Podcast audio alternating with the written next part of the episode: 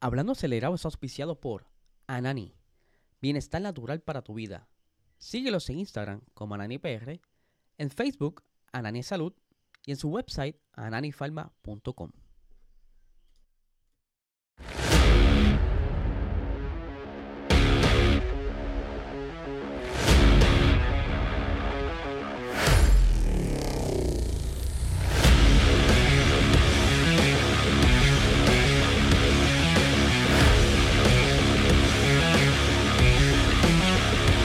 Saludos amigos Fiobri, bienvenidos a todos a otra edición más de Hablando Acelerable. El disculpe la demora, hubo unos pequeños issues, se fue la luz de momento, volvió y estamos aquí, estamos. Esperemos que no se vaya la luz durante el podcast.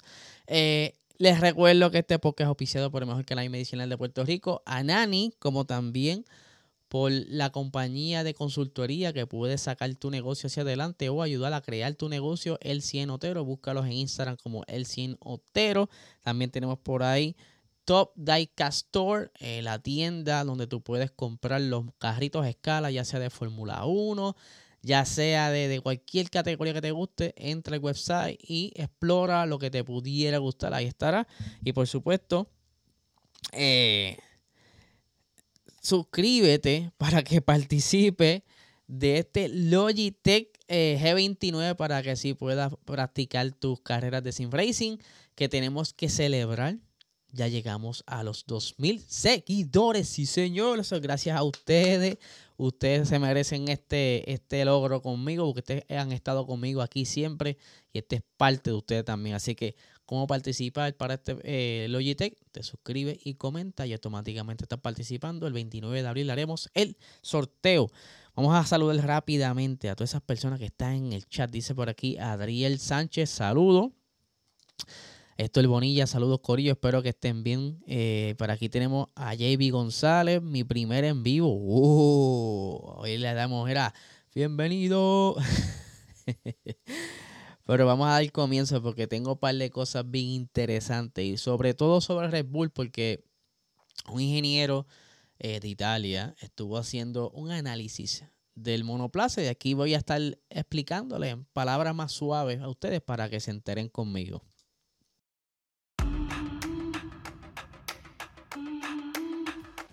Bueno, el RB20, la hora maestra traída a la Fórmula 1 esta temporada, pues hay muchas cosas que quizás nosotras simplemente a veces no entendemos.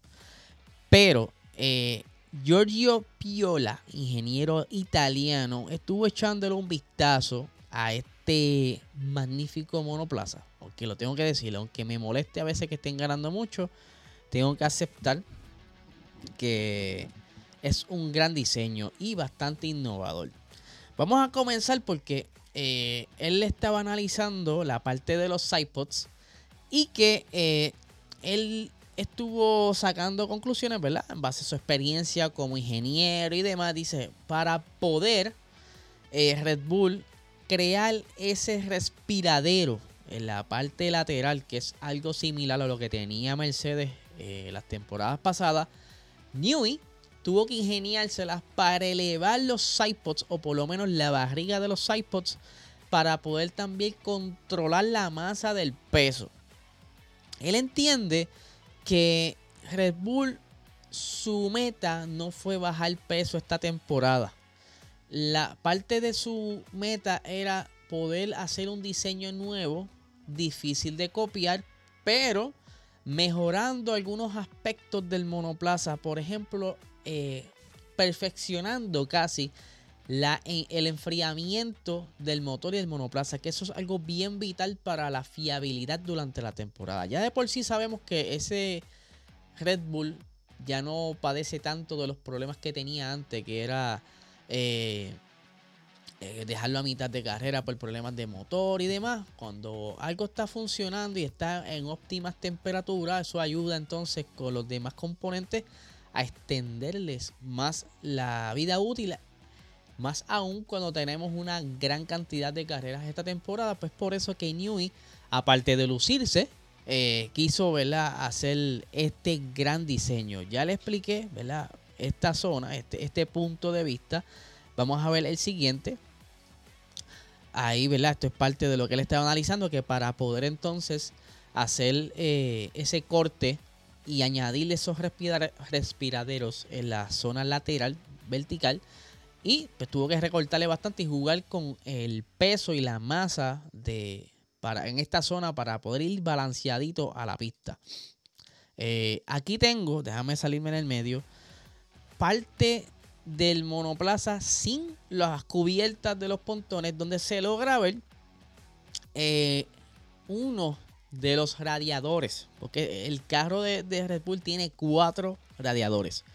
Uno de los radiadores en el pontón izquierdo y pueden ver que Newey tuvo que inclinarlo más eh, horizontal para entonces poder jugar con su diseño eh, esto dándole una eficiencia, ¿verdad? Con el nuevo juego de eh, zonas de respiradero, de ya sea el lateral o el de la boca de tiburón que les expliqué ayer, pues eso eh, tuvo básicamente que comprimirlo en esa zona y es por eso que ustedes ven como si fuese el que no sabe de carro, el que no sabe de ingeniería, dice, wow, qué reguero tiene ahí, que si de cable, que si de cositas, yo no le metería las manos ahí porque posiblemente lo dañe. Saluditos por ahí a la profesora que está conectándose, sí señor. Así que es por eso que Newey pues, tuvo que hacer todo esto, es buscando mejor enfriamiento. Vamos a ver la siguiente foto. Aquí, eh, Giorgio Viola e, explica que los radiadores que están en esa zona del motor, eh, inicialmente el año pasado estaban como que más ángulo en V o más vertical.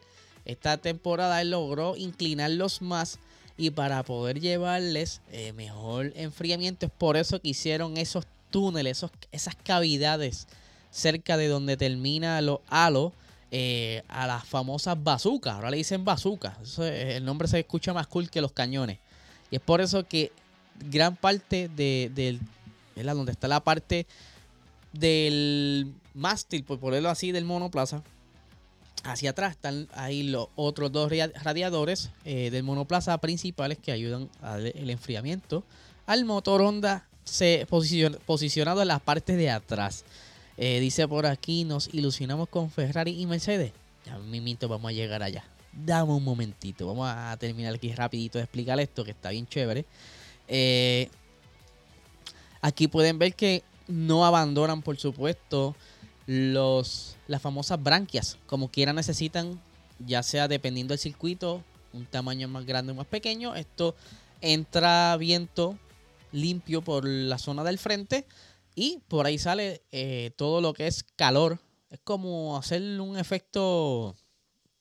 No sé cómo explicarlo. Ahora mismo se me va, se me va el, término. Pero es para que haya un flujo, un flujo mejor y mantener la temperatura lo más eh, fría posible en toda esa parte del motor. ¿Qué más tenemos por aquí? Eh, ahí lo pueden ver. todo lo que ha hecho Newey y que según está explicando Giorgio Piola, estos, eh, estas mejoras o este nuevo monoplaza que ha hecho Red Bull va a ser bien difícil de copiar, por lo menos en su totalidad, a las demás escuderías, por lo menos a corto plazo. Quiere decir que según eh, estima el ingeniero italiano, esta temporada no veremos a ningún, eh, ninguna escudería trayendo a pista un carro similar a la Red Bull. Quizás para la temporada 2025, pero por lo menos en esta él entiende que no. Eh, aún así, según eh, el ingeniero también indica que hay muchas zonas todavía por explorar, por lo que pudiera convertirse en un carro más rápido aún de lo que es ya. Aunque sí está pesado. Según estuve leyendo, para poder incluir estas bazucas y demás, tuvieron que, eh, obviamente, agregarle más materiales. Esto le da más peso, pues por ahí va la cosa. Pero hoy estuvo el señor Checo Pérez dando varias vueltas en él. Vamos a ver ahora entrar aquí rápidamente porque... Ah, espérate, ah, estoy enredado hoy. Vamos a hablar rápidamente de Mercedes. Que según George Russell, el monoplaza está mucho más fácil, más llevadero para conducir y que se le hace mucho más fácil entrar ahora a las curvas. Aquí tengo parte de sus expresiones que dice lo siguiente. Eh, ajá. Eh, el monoplaza de la temporada pasada era realmente difícil de pilotar. Lewis Hamilton y yo no teníamos la confianza en él. Parecía que nos iba a morder en cada curva. Ahora podemos atacar eh, las curvas de media y alta velocidad sin que la parte trasera se vaya y tenemos una sensación de haber dado un gran paso adelante en cuanto a la consistencia del monoplaza. Podemos apoyarnos en el, en el mejor que en el en él que en el pasado, el año pasado. El monoplaza pasado. El año pasado nos centramos mucho en ese aspecto. Eh, no eh, vimos muchos defectos en el W14 y el equipo ha hecho un gran trabajo para rectificarlos.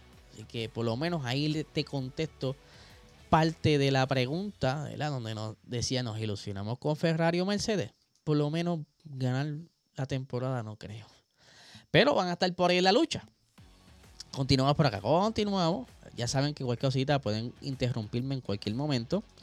Durante el día de hoy pues, se llevó la segunda sesión de prueba, pero la sesión mañanera se vio gran parte afectada por nuevamente el se repite un antiguo problema que fue en otras en otro circuito, la alcantarilla, la famosa alcantarilla y demás que se encuentra muchas veces en curvas o en las mismas, en los mismos pianos. Eso es para que el circuito drene y pueda, ¿verdad? Cuando haya un momento de lluvia, que en Bahrein, yo no sé, está bien difícil que llueva, pero vamos, las tienen ahí por si acaso. Pues esa, esos pianos, eh, por mala suerte, Leclerc estuvo pasando en un momento dado y por el efecto vacuum del mismo monoplaza, al parecer no eh, atacharon bien, no soldaron, no amarraron, no sé cómo ellos sujetan esa alcantarilla, pues se, le, se elevó una.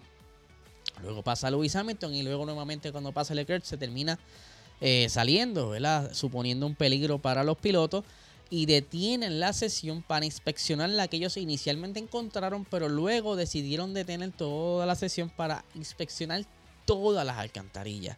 Es por eso que algunos de los pilotos no corrieron eh, mucho en el día de hoy. Por ejemplo, Fernando Alonso eh, se vio afectado en su vuelta.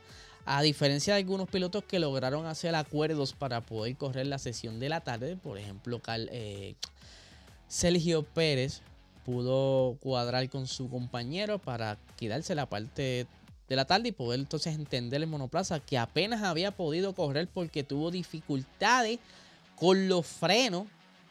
Los resolvieron rápido, pero sí hubo unas dificultades con los frenos. Eh, en y en un momento dado también perdió potencia, pero también lo resolvieron rápido. Eh, vamos a, aquí a rápido a, mostrar eh, el más rápido del día, que fue Carlos Sainz. Oye, por hay que hacer un hincapié. Él fue el único eh, piloto que utilizó los neumáticos más rápidos, que creo que fueron unos C4. Los demás no utilizaron C4 hasta donde tengo entendido. Es por eso que pudo hacer este, este vueltón, este tiempazo eh, aún así, Checo sí logró acercarse incluso con unos C3. Eh, estoy viendo aquí si se me permite la gráfica que tengo acá. No, aquí no veo las gomas utilizadas, pero sí sé que Sainz utilizó uno de los compuestos más blandos para, ¿verdad? No que quizás quería llevarse la vuelta rápida, sino quizás Ferrari quería sentir cómo el monoplaza se, adaptaba a, esa, a ese tipo de goma. Ahí pueden ver otra imagen del Ferrari, ahí de la parte de atrás Checo Pérez, quien se quedó, como les expliqué, con el segundo mejor tiempo. Ya me invito voy a mostrarles los tiempos y demás. Checo, pues, como les mencioné hace un ratito, pudo eh, quedarse durante el día de hoy. Ya mañana Max Verstappen, pues, estará disfrutando del último día de prueba. Eh, hay muchas cosas que están, ¿verdad? Viéndose y es que no se sabe si los, los, equipos que, por ejemplo, McLaren, Mercedes, Ferrari, haya dado un gran paso adelante, porque la, la, por decirlo así, el precedente de que siempre amarran un poco los monoplazas y suelen a veces dar más vueltas con mucha, eh, mucho combustible. Aunque Ferrari hoy pues eh, si estuvo haciendo tandas con poco combustible, pero aún así nos da la sensación de que pudiera hacer que la pelea todavía el frente sea eh, Red Bull, McLaren, Quizás ahí detrás de ellos esté Ferrari, bien cercano Mercedes, si logran entender más el monoplaza. Pero están cerca, están cerca. Ahora vamos a ver por aquí eh, rápidamente los tiempos. Eh, ahí tenemos que Carlos Sainz hizo el mejor tiempo del día. 1.29 con 921. 84 vueltas en total. Sergio Pérez, como les expliqué, eh, estuvo haciendo el mejor segundo tiempo con 1.30 y 679, pero logró hacer 129 vueltas hoy. Yo creo que fue de los más que hizo durante el día de hoy. Al igual que Lewis Hamilton, que estaba ahí en la tercera posición, eh, bastante cerca de Checo Pérez, a tres décimas. Y entiendo que estaba también con las mismas gomas que Checo Pérez, hizo 123 vueltas. Lando Norris eh, tuvo, eh, entiendo que tuvo unas pequeñas dificultades bastante leves, pero lograron rodar bastante hoy. Ahí estuvo rodando 52 vueltas.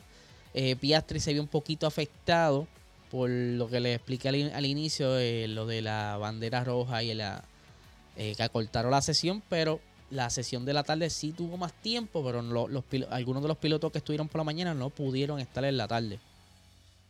Eh, ahí estamos viendo también que Daniel Ricardo está en la quinta posición. Y lo que se está escuchando es que, según los tiempos que está marcando Racing Bulls, pudiera ser que esté más consistente en la zona de los puntos esta temporada. Algo que pudiera estar afectando a Williams, porque Williams terminó séptimo la temporada pasada, pero si sube entonces Alfa Tauri, digo, todavía tengo la mala costumbre, Racing Bulls, eh, pues ahí caería un poco Williams, al menos que eh, logren hacer algo con el Williams, porque la verdad que Logan Sargent está bastante perdido todavía, el mismo admite que no se siente muy cómodo en monoplaza.